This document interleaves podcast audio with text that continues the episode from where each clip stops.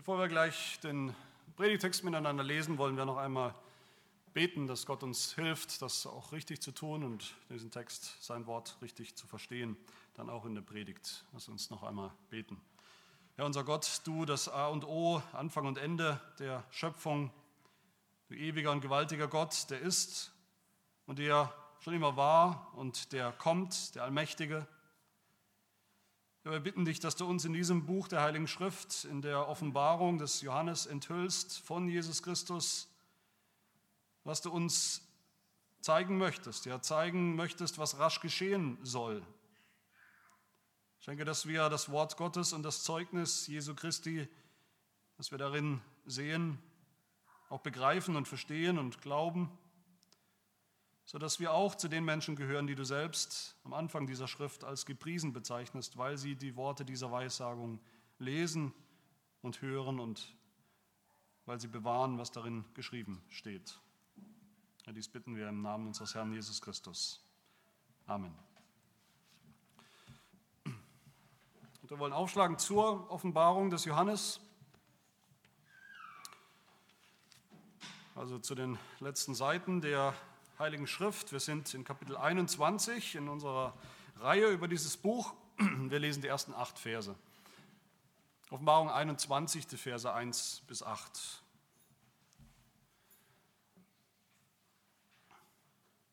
Hört das Wort Gottes. Und ich sah einen neuen Himmel und eine neue Erde, denn der erste Himmel und die erste Erde waren vergangen und das Meer gibt es nicht mehr. Und ich, Johannes, sah die heilige Stadt, das neue Jerusalem, von Gott aus dem Himmel herabsteigen, zubereitet wie eine für ihren Mann geschmückte Braut. Und ich hörte eine laute Stimme aus dem Himmel sagen, siehe das Zelt Gottes bei den Menschen. Und er wird bei ihnen wohnen. Und sie werden seine Völker sein. Und Gott selbst wird bei ihnen sein, ihr Gott. Und Gott wird abwischen alle Tränen von ihren Augen.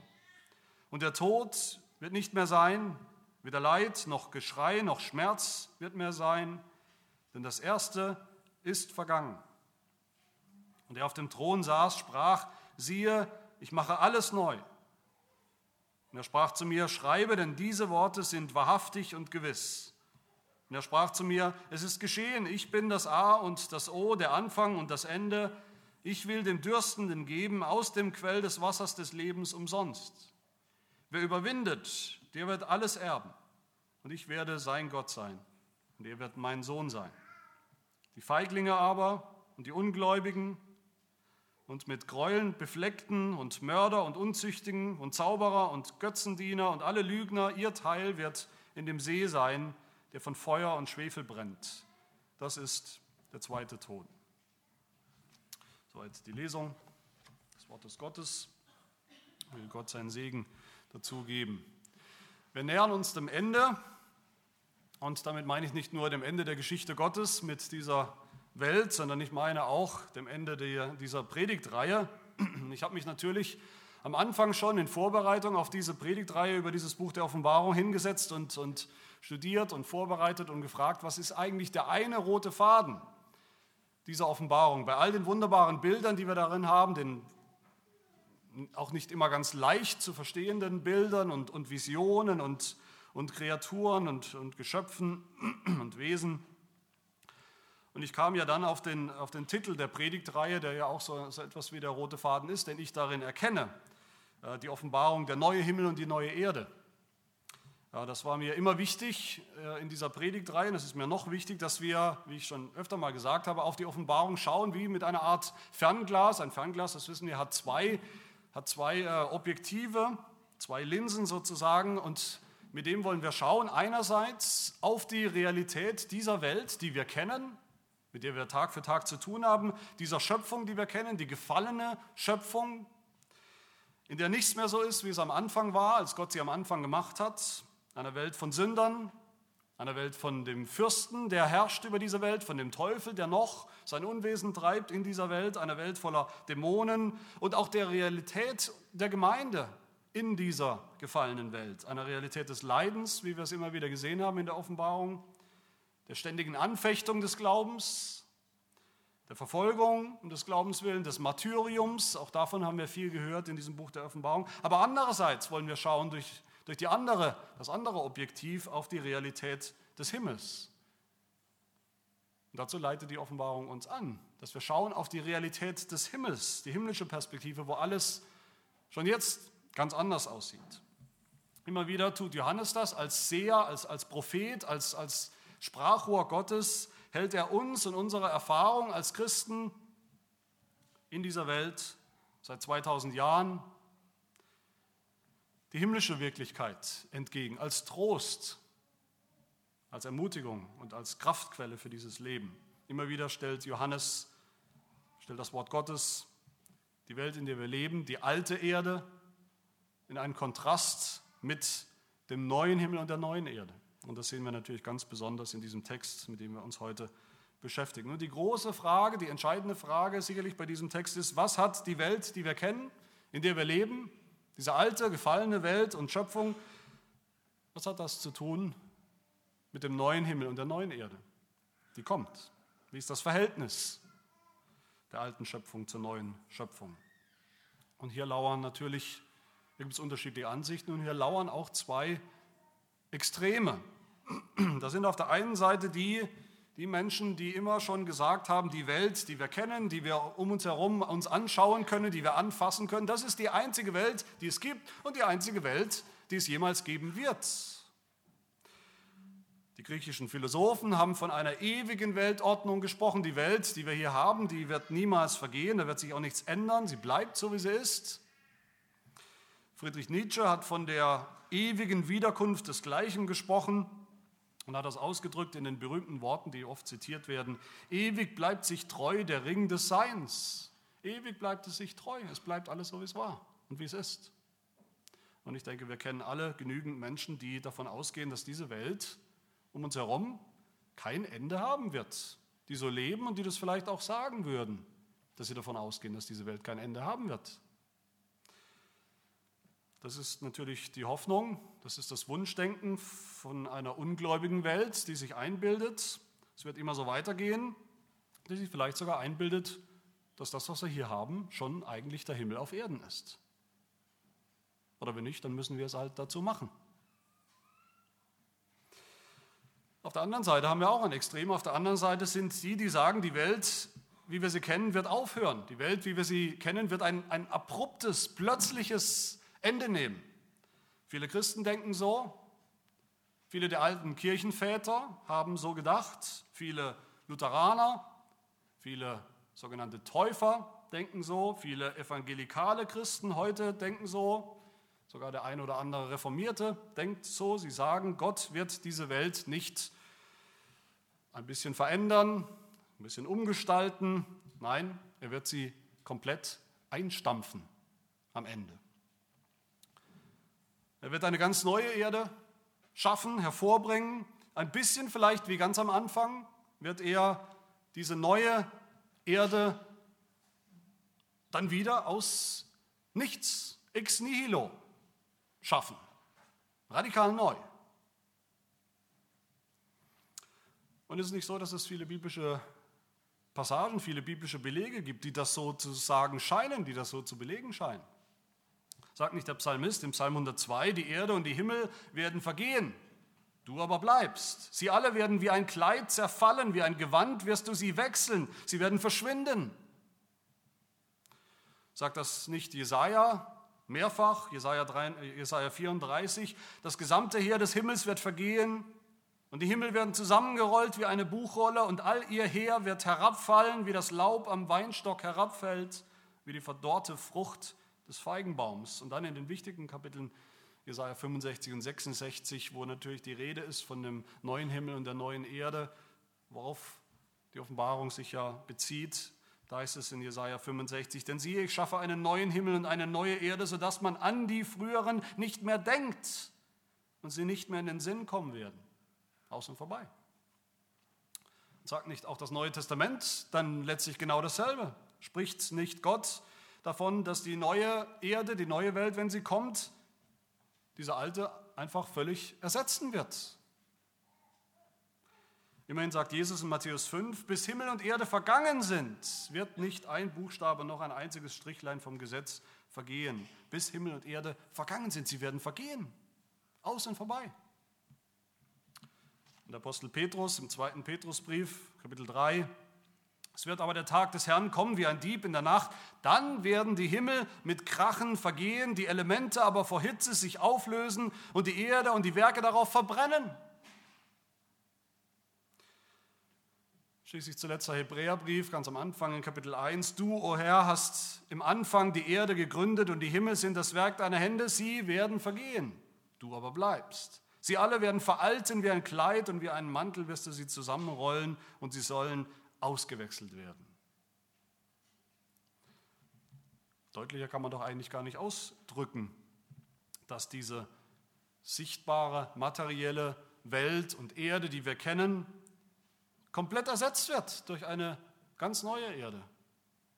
Oder nicht? Müssen wir da nicht vielleicht doch denen recht geben, die sagen, der Kontrast in der Bibel ist zwischen einer irdischen Welt, materiellen Welt einerseits, der alten Erde, der Erde, die wir kennen, und andererseits einer geistlichen Welt, die wir Himmel nennen. Das nennen wir den Himmel. Ist das nicht vielleicht der Kontrast?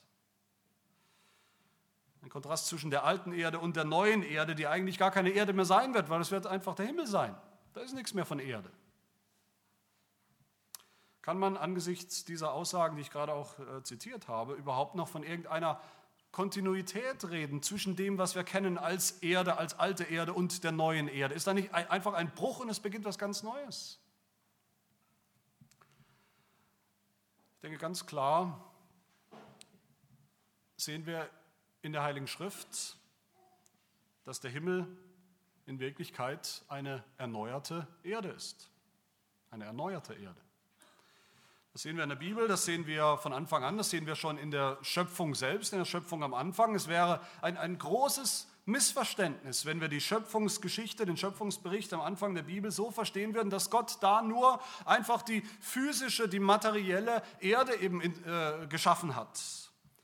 Gott hat dort, wie wir uns erinnern sicherlich im allerersten Vers der Bibel, die Himmel und die Erde geschaffen. Er hat die materielle Welt geschaffen, natürlich, in der wir leben, die Welt, in der wir leben, aber auch den geistlichen Himmel, den er uns versprochen hat, den er Adam versprochen hat. Natürlich ist diese Erde gefallen, das wissen wir, wir kennen die Geschichte. Mit Adam ist sie gefallen, die Erde. Seitdem ist nichts mehr so, wie es sein sollte, nichts mehr so, wie es Gott eigentlich ursprünglich gemacht hat. Aber es ist ja nicht so, als hätte dieser Sündenfall Gott auf dem falschen Fuß erwischt. Und seither ist Gott dabei, krampfhaft das, was er bereut, wieder gut zu machen, dass er überhaupt etwas geschaffen hat. Und, das, und Gott will seither am besten aufhören und was ganz Neues machen. Das ist ein Affront gegen Gott. Es ist ein Angriff auf die Ehre Gottes als Schöpfer, auf seine Weisheit als Schöpfer, wenn wir meinen, diese Schöpfung, diese alte Erde, diese gefallene Erde wäre in seinen Augen ein gigantischer Fehler gewesen, den er seither versucht auszulöschen und irgendwie wieder gut zu machen. Nein, Gott, der Allmächtige, Schöpfer hat diese Erde geschaffen in sechs Tagen und am siebten Tag hat er geruht, weil alles, was er gemacht hat, gut war, weil alles, was er gemacht hat, sehr gut war. Und trotz aller Sünde, die wir ernst nehmen wollen, trotz des Sündenfalls, muss Gott die alte Erde nicht einfach einstampfen. Er kann und er wird auch mit dieser alten Erde zu seinem Ziel kommen. Das sehen wir dann auch in der Sintflutgeschichte, oder nicht? Ja, Gott war zornig über die Welt. Gott bereute, dass er sie gemacht hatte, dass er den Menschen gemacht hat, den Menschen, der jetzt zum Sünder, zu so einem schlimmen Sünder geworden ist, wie es in Genesis 6 heißt. Und deshalb hat Gott das Gericht gebracht über diese Welt, hat er das Meer des Gerichts, die Fluten des Gerichts, die Sintflut über diese Welt gebracht. Aber auch die Sintflut ist ja gerade nicht etwas, das die alte Erde komplett ausgelöscht hat und quasi ex nihilo eine neue Schöpfung ans Licht gebracht hat. Im Gegenteil, da ist ja viel Kontinuität, wenn wir das, diesen Bericht lesen. Bei all dem, was neu ist und neu war nach dem Sündenfall, da ist immer noch Noah, Da ist immer noch Noah und seine Familie. Da sind immer noch dieselben Tiere. Da ist immer noch Wasser. Da ist immer noch Land. Da war sogar die Sünde noch da. Die Sintflut ist ein Bild der neuen Schöpfung, auf jeden Fall. Die neue Schöpfung geht aus dem Wasser hervor, aber sie zeigt uns auch, dass die neue Schöpfung doch, wenn man genau hinschaut, viel Ähnlichkeit hat mit der alten Welt. Derselbe Petrus, von dem wir gehört haben, der sagt, die Himmel werden mit Krachen vergehen, die Elemente sich vor Hitze auflösen, die Werke darauf verbrennen. Der sagt auch, dass es dann, wenn es kommt, wird es so sein wie bei der Sintflut. Er sagt, wo die damalige Erde infolge einer Wasserflut zugrunde ging. Sie ist zugrunde gegangen. Aber sie war danach doch immer noch die Erde. Eine erneuerte Erde, aber immer noch die Erde. So wird es auch sein im Gericht, sagt er. So wird es sein am Ende. Dass die Elemente der Erde verbrannt werden. Verbrannt werden durch Feuer, das meint nicht, sie werden komplett auf, ausgelöscht. Verbrannt durch Feuer, das Feuer, das hier gemeint ist, was eigentlich meistens gemeint ist in der Schrift, ist das Feuer der Läuterung. Das Feuer der Reinigung, nicht das Feuer der absoluten Zerstörung, wo etwas ganz Neues beginnen muss. Und wenn Jesus sagt, wie wir es auch gehört haben, Himmel und Erde werden vergehen, Matthäus 24, dann vergleicht auch Jesus das an dieser Stelle mit der Sintflut. Er sagt, wie es aber in den Tagen Noahs war, so wird es auch bei der Wiederkunft des Menschensohnes sein. Wie bei der Sintflut, so wird es auch sein am Ende. Das sehen wir auch im Exodus. Wir erinnern uns, Exodus, der Exodus, die Geschichte, der Auszug des Volkes Gottes aus Ägypten, ihre Rettungsgeschichte. Der Auszug durch das Wasser des Roten Meeres, das Wasser des Gerichts, das Meer des Gerichts, was auch schon ein Bild der neuen Schöpfung ist. Aber was sehen wir da? Auch da ist viel Kontinuität. Als die Israeliten am anderen Ende aus dem Wasser, aus dem Roten Meer rauskommen, da ist viel Kontinuität zwischen der alten Schöpfung und der neuen Schöpfung. Und das sehen wir auch im Neuen Testament. In Jesus ist das Neue, ist die neue Schöpfung schon gekommen. Besonders natürlich in seiner Auferstehung. Er ist der Anfang, sagt es der Kolosserbrief, der Erstgeborene der neuen Schöpfung. Durch seine Auferstehung wurde er, wurde Jesus natürlich ganz neu, radikal neu, rundum erneuert. Ein ganz neuer Jesus durch die Auferstehung. Und doch war es immer noch Jesus. Immer noch Jesus, immer noch Jesus aus Fleisch und Blut, immer noch Jesus, der auch von den Jüngern und von den Frauen erkannt wurde als Jesus, trotz aller Schwierigkeiten. Da hat sich schon einiges verändert, aber er wurde erkannt. Da gibt es viel Kontinuität. Und so ist es auch bei uns. Bei jedem Einzelnen von uns, bei jedem Gläubigen. Das Neue Testament sagt, wenn wir anfangen zu glauben, in dem Moment, wo wir anfangen zu glauben, sind wir schon neue Menschen. 2. Korinther 5, 17. Ist jemand in Christus, so ist er eine neue Schöpfung. Das Alte ist vergangen, siehe, es ist alles neu geworden. Dann sind wir schon Teil der neuen Schöpfung. Und doch sind wir immer noch erkennbar dieselben Menschen aus Fleisch und Blut. Nachdem ich gläubig wurde, war ich immer noch Sebastian. Habe ich immer noch, oder sehe ich immer noch gleich aus, ob ich will oder nicht. Hat sich nichts zum Positiven verändert. Habe ich immer noch einen ähnlichen Charakter, ob ich will oder nicht. Obwohl ich neu geworden bin, neue Schöpfung, habe ich viel Ähnlichkeit mit der alten Schöpfung, mit dem alten Sebastian. Und das ist bei jedem von uns so. Das wissen wir alle. Interessanterweise nennt Jesus selbst die Erneuerung der Erde dann einmal die Wiedergeburt. So wie es bei uns passiert ist, so wird es mit der ganzen Schöpfung passieren.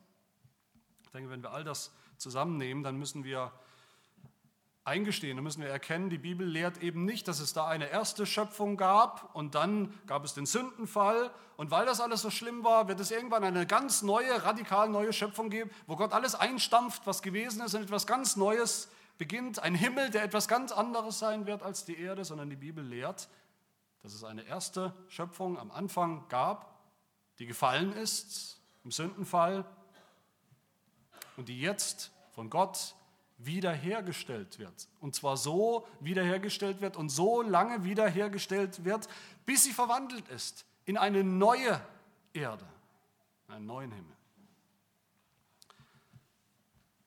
Jetzt könnte man fragen, warum ist das so wichtig?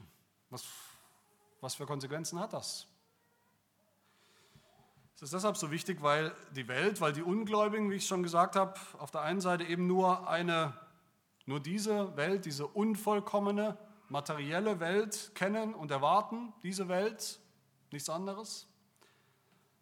Aber auch weil viele Christen, wie gesagt, eine rein geistliche Welt erwarten, die kommt, den Himmel, Aber die biblische Lehre ist, dass uns eine neue Erde erwartet, die dann beides ist, die beides sein wird, die natürlich geistlich sein wird, aber auch materiell, auch greifbar, konkret. Die biblische Hoffnung ist nicht eine Flucht in eine rein geistliche Welt, die irgendwann kommt, wo wir alle Geister sein werden, vor einem geistlichen Gott. Nein, die biblische Hoffnung ist begründet unter anderem in der Fleischwerdung Jesu, dass er einen Leib bekommen hat, in der Auferstehung Jesu als leibhaftiger Mensch, als, als, als Mensch aus Fleisch und Blut, ein Leib, den er heute noch hat, in diesem Himmel, in dieser neuen Schöpfung. Meine Lieben, nur wenn das so ist, nur weil das so ist, weil es eine große Kontinuität gibt zwischen der alten Erde, die wir kennen, und der neuen Erde, die, die, die kommt. Nur deshalb ist es überhaupt möglich, dass diese neue Schöpfung, diese neue Erde schon angebrochen ist. Schon da ist, obwohl die alte Schöpfung noch andauert. Nur deshalb ist es möglich, dass wir schon neue Menschen sind, im Glauben schon neue Menschen sein können, obwohl wir noch kämpfen mit dem alten Menschen in uns und an uns. Nur deshalb ist es möglich, dass wir schon neues Leben, schon ewiges Leben haben, schon ein Bein sozusagen im Himmel haben, obwohl wir auch mit einem Bein oder mit beiden Beinen noch mitten in, dieser alten Erde, in dieser gefallenen Schöpfung leben. Die Bibel unterscheidet nicht oder nicht so sehr zwischen der alten Welt, die wir jetzt haben, und dann irgendwann der neuen Welt, die kommt. Nicht jetzt ist alles verkehrt, jetzt ist alles gefallen in der Schöpfung, jetzt ist alles schlecht in der Schöpfung und dann irgendwann wird alles gut. Nein, die Bibel unterscheidet zwischen dem schon und dem noch nicht. Das Reich Gottes, das schon angebrochen ist, sagt die Bibel. Die neue Welt Gottes ist schon hereingebrochen in diese alte Welt. Wir sind schon neue Menschen, auch wenn wir noch nicht ganz neu sind. Das ist eine ganz andere Weltanschauung. Eine ganz andere Weltanschauung als die, die sagt, es ist alles jetzt schlecht in dieser Welt und dann irgendwann hört das auf und dann kommt etwas ganz Neues. Ist etwas wahr, schon wahr, auch wenn es noch nicht ganz da ist. Und diese Weltanschauung sehen wir hier in diesem Text. Wir sehen hier kurz und knapp das Ende der alten Erde, dieser alten Schöpfung, und wir sehen aber auch das Kommen der neuen Erde. Das Ende der alten Erde, das sehen wir gleich am Anfang, Vers 1. Ich sah einen neuen Himmel und eine neue Erde. Das bedeutet natürlich das Ende der alten. Denn der erste Himmel und die erste Erde waren vergangen und das Meer gibt es nicht mehr. Dieser neue Himmel, diese neue Erde sind eben nicht einfach geistlich, wie viele Christen fälschlicherweise denken. Sie haben eine, eine kosmische Ausdehnung, eine kosmische Dimension in Zeit und Raum. Genauso wie die alte Erde, die Gott am Anfang geschaffen hat, wird es auch mit der neuen Erde sein. Wenn die neue Erde kommt, dann verdrängt sie natürlich sukzessive, verdrängt sie die alte Erde, bis es zum Schluss heißt, sie war nicht mehr, aus und vorbei, sie ist dann am Schluss nicht mehr.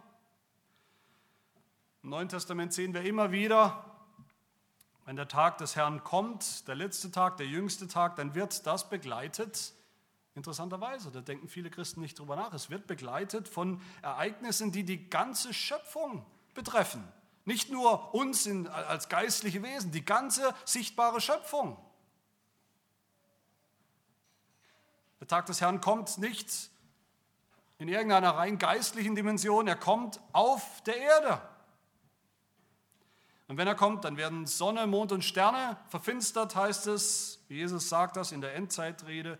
Da werden die Fundamente der Erde, wie wir sie kennen, werden erschüttert, erschüttert durch ein Erdbeben nach dem anderen. Die Erde wird verbrennen.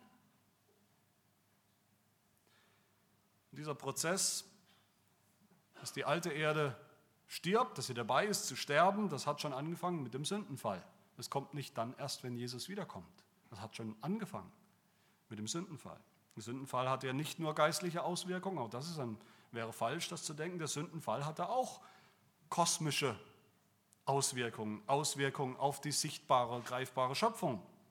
Seither ist die Welt dem Verderben preisgegeben, der Vergänglichkeit unterworfen, dem Tod, dem Untergang, wie es Paulus sagt in Römer 8 in dieser auch sehr kosmischen Passage. Da sagt er, dass die ganze Schöpfung seufzt und, und ächzt, in Wehen liegt bis heute, dass sie der Knechtschaft der Vergänglichkeit und der Sterblichkeit unterworfen ist. Das ist nicht rein geistlich. Der Sündenfall hat zu einer Welt geführt, in der es den Tod gibt. Nicht nur den geistlichen Tod, den natürlich auch, aber auch den physischen Tod. Dass Menschen alt werden, dass ihre Körper zerbrechlich werden, dass ihre Herzen aufhören zu schlagen, mal früher, mal später. Diese alte Erde wird vergehen und mit ihr dann auch die physischen Konsequenzen des Sündenfalls, die wir alle kennen, die wir alle so, so hassen. Vers 4 heißt es, der Tod wird nicht mehr sein. Weder Leid noch Geschrei noch Schmerz, alles physische greifbare Dinge, sie werden nicht mehr sein, denn das Erste ist vergangen. Das Meer wird es nicht mehr geben. Das Meer, was wir kennen, das Meer der Urflut, das Meer als Zeichen des Gerichts, als Sintflut, das Meer als Wohnort des Bösen. Dieses lebensfeindliche Meer wird es nicht mehr geben. Und meine Lieben, diese kosmischen Konsequenzen, die treffen all diejenigen, die nicht an diese neue Erde glauben, glauben können, die nicht an den Schöpfer des neuen Himmels und der neuen Erde glauben, glauben können. An unseren Herrn Jesus Christus von ihnen spricht Vers 8, Text in Vers 8. Die Feiglinge aber und die Ungläubigen und mit Gräueln und Befleckten und Mörder und Unzüchtigen und Zauberer und Götzendiener und alle Lügner, ihr Teil wird in dem See sein, der von Feuer und Schwefel brennt. Das ist der zweite Tod, das ist der Untergang der alten Erde. Der zweite Tod ist die Verdammnis in der Hölle ist die endgültige Trennung von Gott. Das ist ein geistlicher Tod, der ist aber auch nicht rein geistlich. Das dürfen wir uns auch nicht so vorstellen. Auch die Hölle und dieser zweite Tod dürfen wir uns nicht rein geistlich vorstellen. Die Ungläubigen werden, wenn, wenn es soweit ist, werden die Ungläubigen nicht einfach in Luft aufgelöst, Sie werden in den See geworfen, heißt es, der von Feuer und Schwefel brennt. Sie werden irgendwo sein. Wir können uns das nicht genau vorstellen, aber sie werden irgendwo sein in Ewigkeit. Sie werden zugrunde gehen mitsamt der alten Erde, die die einzige war, die sie glauben konnten, die sie sehen konnten, die ihr Himmel auf Erden war. Die Hölle ist auch ein Ort. Die Hölle ist ein Ort mit Ausdehnung, ein Ort, an den die Menschen kommen, die zeitlebens nicht an den Schöpfer des Himmels und der Erde geglaubt haben ein Ort, der aufhören wird und sie werden mit dieser alten Erde zugrunde gehen. Das ist das Ende dieser alten Erde. Aber dann sehen wir eben zweitens hier wunderbar in diesem Text das Kommen der neuen Erde. Die Offenbarung spricht hier von dem, was nach dem Gericht kommt. Wir haben ja so viel gehört in, in, den Kapiteln vorher in der Offenbarung, immer wieder in diesen Zyklen, in diesen Visionen gehört von dem Endgericht, das kommt in verschiedenen Farben und Visionen. Und hier hören wir jetzt endlich davon was danach kommt. Danach, wenn alles vorbei ist, danach, wenn der, wenn der Sturm des Gerichts, des göttlichen Gerichtes sich entladen hat, wenn das, wenn das Meer, die, die, die, die Wogen des Meers des Gerichts sich gelegt haben. Und das Meer ist wie ein gläsernes Meer, wie wir es in der einen Vision gehört haben. Was bleibt, nachdem alle Feinde Gottes vernichtet sind? Was bleibt? Johannes sagt, es bleibt ein neuer Himmel und eine neue Erde. Dieser neue Himmel, diese neue Erde haben schon längst angefangen. Es gibt sie schon lange. Sie existieren schon lange. Sie sind keine Neuschöpfung Gottes, die ja dann beginnt, wenn alles am Ende ist. Sie sind schon da. Sie sind bisher nur noch unsichtbar. Sie sind unsichtbar für die Augen der Ungläubigen, die Augen der Welt. Sie wissen nichts davon, sie ahnen nichts davon, sie wollen nichts davon wissen. Die Welt ist perfiderweise ist diese Welt, die Ungläubigen sind eher bereit, auf Leben in irgendeiner fernen Galaxie irgendwo im Universum zu hoffen, als zu hoffen auf die neue Schöpfung, auf die neue Welt Gottes. Noch ist die neue Erde aber nicht nur für die Welt, sondern auch für uns, für unsere Augen unsichtbar, für unsere physischen Augen unsichtbar. Und wenn wir uns umschauen, dann sehen wir nur alte Erde, dann sehen wir nur gefallene Schöpfung. Bisher sehen wir die neue Erde nur mit den Augen des Glaubens, so sagt es die Heilige Schrift. Noch gilt, was Paulus sagt, wir wandeln eben im Glauben und noch nicht im Schauen. Mit unseren körperlichen Augen sehen wir all das noch nicht. Aber das wird nicht immer so sein. Und das sehen wir hier. Eines Tages, wenn dieser Tag kommt, wenn dieser Tag des Herrn, der jüngste Tag kommt, dann wird ein neuer Himmel, dann wird ein, eine neue Erde kommen. Das, was wir Himmel nennen. Und das wird dann unverhüllt sichtbar sein. Nicht nur für uns, sondern für jedermann. Es wird objektiv kommen, objektiv sichtbar, greifbar sein. So wie die erste Schöpfung eben auch. Nur anders. Dann wird deutlich, dass all das, was wir hier geglaubt haben in dieser Zeit, eben kein frommes Wunschdenken war. Naja, man kann sich vielleicht einbilden. Es wird konkret kommen, sichtbar für alle Menschen. Es wird eine Erde sein, die neue Erde wird eine Erde sein, die so sichtbar, greifbar und anzutasten, zu fühlen, zu schmecken ist, wie die Schöpfung, die wir schon kennen. Sie wird kommen, heißt es hier, sichtbar in der Form einer Stadt, Vers 2. Die heilige Stadt, das neue Jerusalem, das von Gott aus dem Himmel herabsteigt, aus dem Himmel schon herunterkommt, aus dieser noch unsichtbaren Dimension. Dann sichtbar. Und auch hier sollen wir uns davor hüten oder wollen wir uns davor hüten, all das zu, zu vergeistlichen, all das nur zu spiritualisieren. Das neue Jerusalem, von dem hier die Rede ist, ist nicht einfach die Gemeinde. Ist nicht einfach die Gemeinde der Gläubigen, wie viele, wie viele das denken, wie viele Ausleger das sagen. Nein, auch das neue Jerusalem hat kosmische Ausdehnung, hat eine kosmische Dimension. Es ist eine Stadt, eine Stadt, deren Architekt, deren Baumeister, deren Schöpfer Gott ist, wie es im Hebräerbrief heißt. Es ist die Stadt natürlich und das Land, auf das Abraham gewartet hat, weil er wusste, in dieser Schöpfung findet er dieses Land, dieses verheißene Land nicht. Aber in der nächsten Schöpfung wird es kommen. Aber es ist eine, ein, ein Land. Es ist eine Stadt. Es wird eine Stadt sein, wie es heißt in Vers 3, in der Gott wohnt. Und ich hörte eine laute Stimme aus dem Himmel sagen, siehe das Zelt Gottes bei den Menschen. Und er wird bei ihnen wohnen und sie werden seine Völker sein. Und Gott selbst wird bei ihnen sein, ihr Gott. Es wird dann eine Erde sein, ein Ort sein, in der Gott auf eine Art und Weise wohnen wird und präsent sein wird bei uns in ihren räumlichen Strukturen, in ihren kosmischen Strukturen wird Gott wieder wohnen. Wie es am Anfang war, war es am Anfang nicht auch so?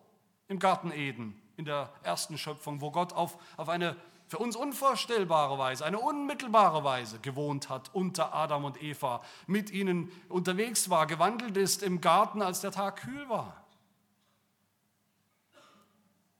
So wie Gott die erste Schöpfung ursprünglich gemacht hat, um selbst dort zu wohnen, unter den Menschen zu wohnen, seinem Bundespartner zu wohnen, so wird es wieder sein, nur noch viel besser.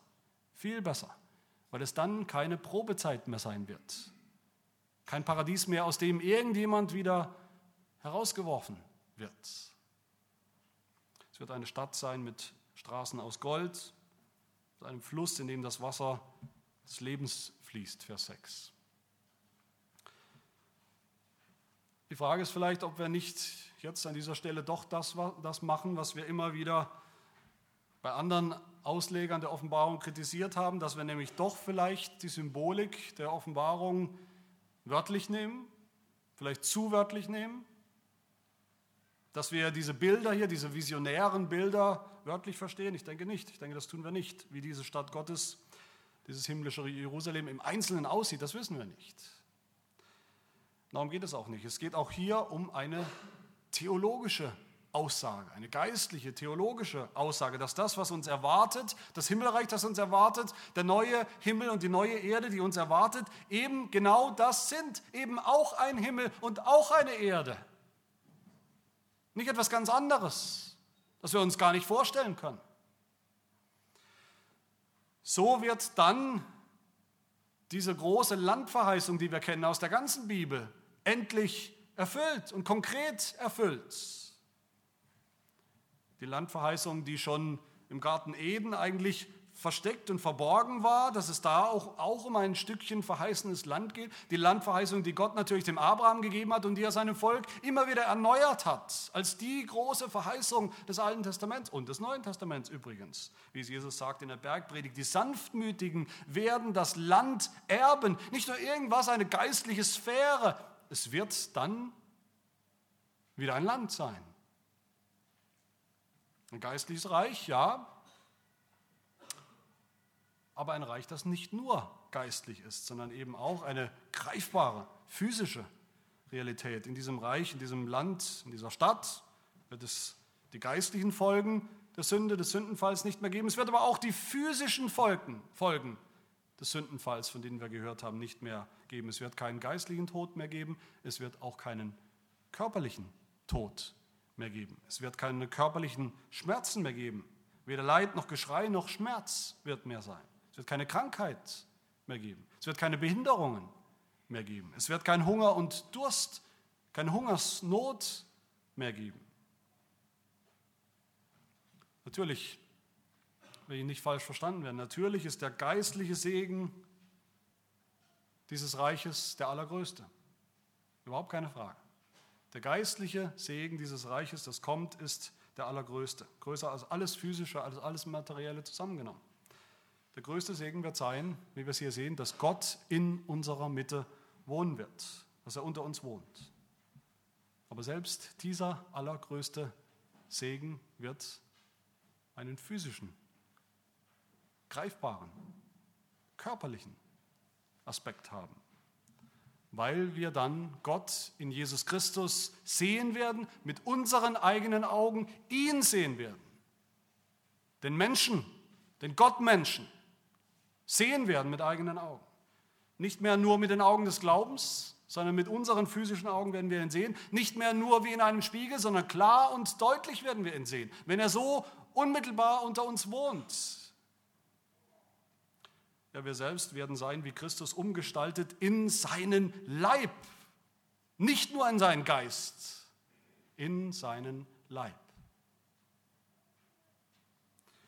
Der größte Segen, die größte Hoffnung der Bibel ist eine geistliche Hoffnung auf ein geistliches Reich, ohne Frage. Aber diesen geistlichen Segen können und werden wir nicht bekommen, werden wir nicht erben als irgendwelche körperlosen, gasförmigen Geisterwesen, die irgendwo umherschweben, sondern als leibhaftige Menschen, Menschen aus Fleisch und Blut. Aus einem Auferstehungsleib natürlich, aber immer noch einem erkennbaren Leib, der, der unserem jetzigen ähneln wird.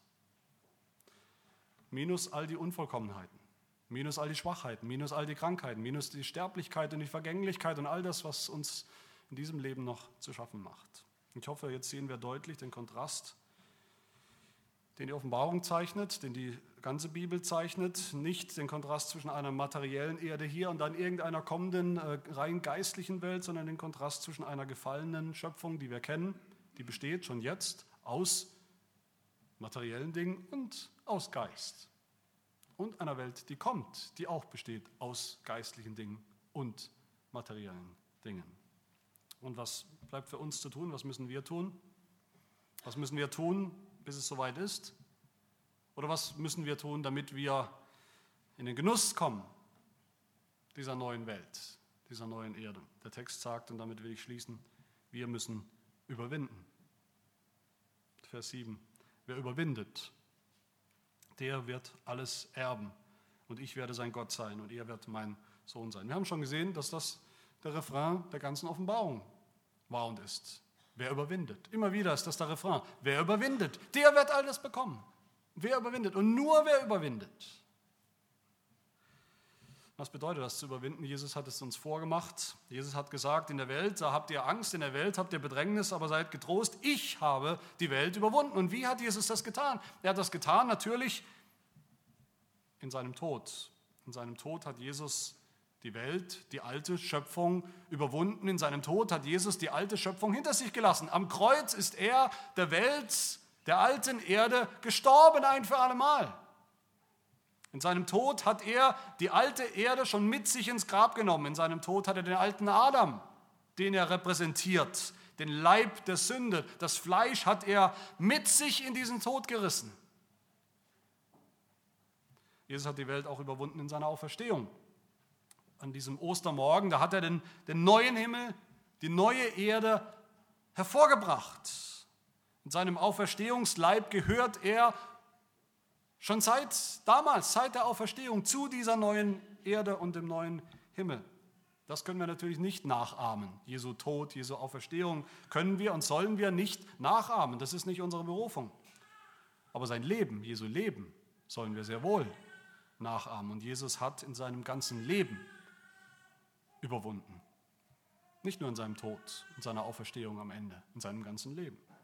Wir überwinden, indem wir leben wie er indem wir leben, indem wir auf ihn schauen, auf Jesus, den Anfänger und Vollender des Glaubens, wie es der Hebräerbrief sagt, der was getan hat, der um der vor ihm liegenden Freude willen das Kreuz ertragen hat.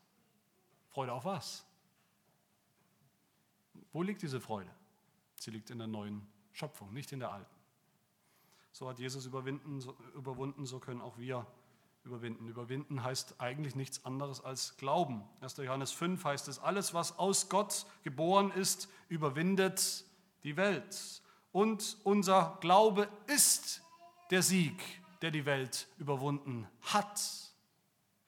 Unser Glaube ist das. Und was heißt Glauben? Glauben heißt schon heute das zu schauen vor dem geistlichen Auge, was eigentlich noch nicht sichtbar ist. Hebräer 11, 1 es ist der Glaube, eine feste Zuversicht auf das, was man hofft, eine Überzeugung von Tatsachen, die man nicht, noch nicht sieht, noch nicht mit dem physischen Auge sehen kann. Glauben heißt schon heute voll und ganz im Licht der kommenden, der neuen Schöpfung zu leben und nicht mehr im Licht der alten Erde, im Horizont der alten Erde um uns herum, die vergeht.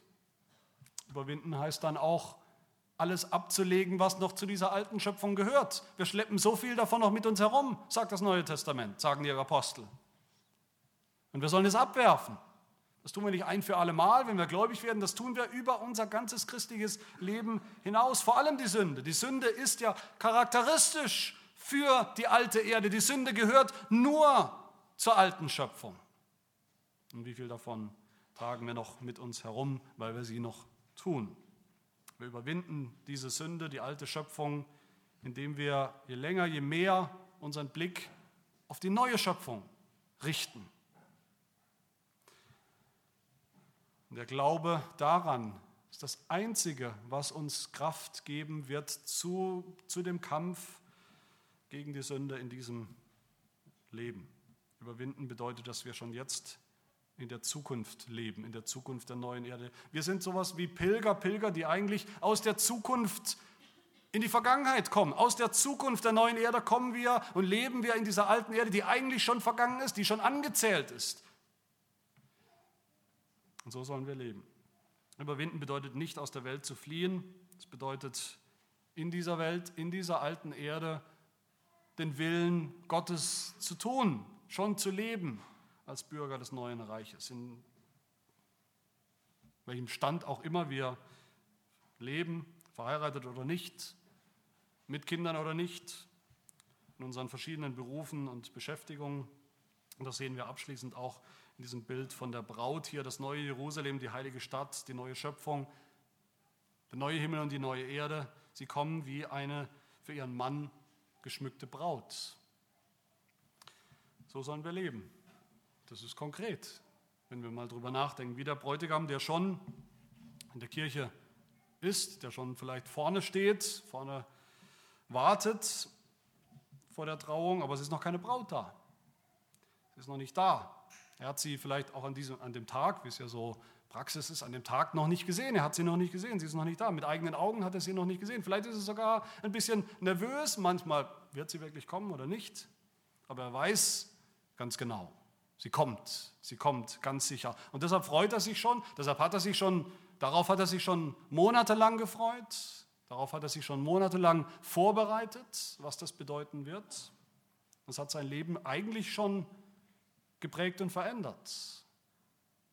So sollen auch wir leben, in der Hoffnung auf den neuen Himmel und die neue Erde. Das ist keine theoretische Hoffnung, es ist eine sehr praktische Hoffnung, dass wir jetzt schon suchen, was droben ist, wo Christus ist, wo auch wir schon sitzen mit ihm. Dass wir jetzt schon aktiv unsere Glieder töten, heißt es bei Paulus, Kolosser 3, die Glieder, die auf Erden sind, die in der alten Schöpfung noch verhaftet sind, die Unzucht, die Unreinheit, die Leidenschaft, die böse Lust und die Habsucht, die Götzendienst ist. Warum sollten wir noch in der Sünde leben, in der Sünde weitermachen und damit im alten Menschen leben, wenn wir doch schon durch den Glauben neu sind? Wer möchte freiwillig in seiner alten Version leben? Und doch tun wir es so oft. Paulus sagt, Philippa 2, unser Bürgerrecht ist Schon jetzt, unser Bürgerrecht ist im Himmel, von woher wir auch den Herrn Jesus Christus erwarten als den Retter, der unseren Leib der Niedrigkeit, unseren Leib der Niedrigkeit umgestalten wird, sodass er gleichförmig wird seinem Leib der Herrlichkeit. Darum, sagt Paulus, darum, meine geliebten und ersehnten Brüder, meine Freude, meine Krone steht fest. Steht fest in dieser Hoffnung.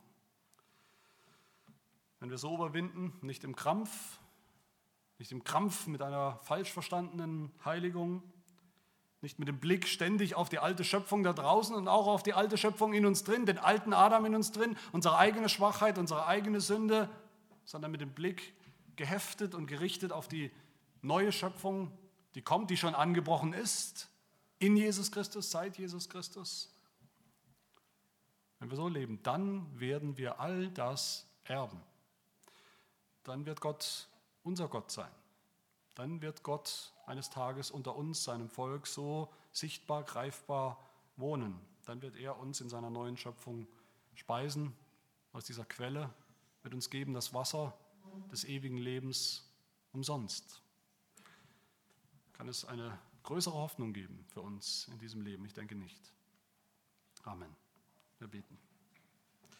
Herr, unser Schöpfer Gott, wir danken dir, dass du die Welt, die du einst geschaffen hast,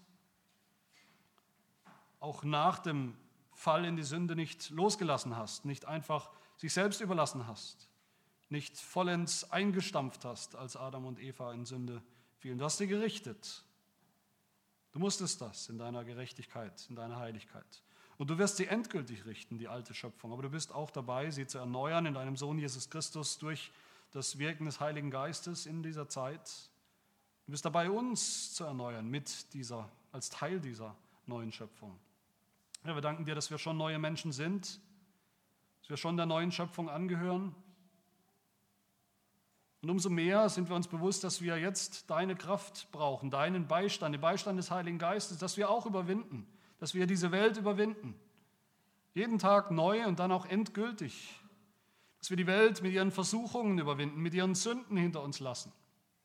Dass wir all das abwerfen als Ballast der alten Schöpfung, der alten Welt, als den alten Menschen und dass wir immer mehr den neuen Menschen anziehen.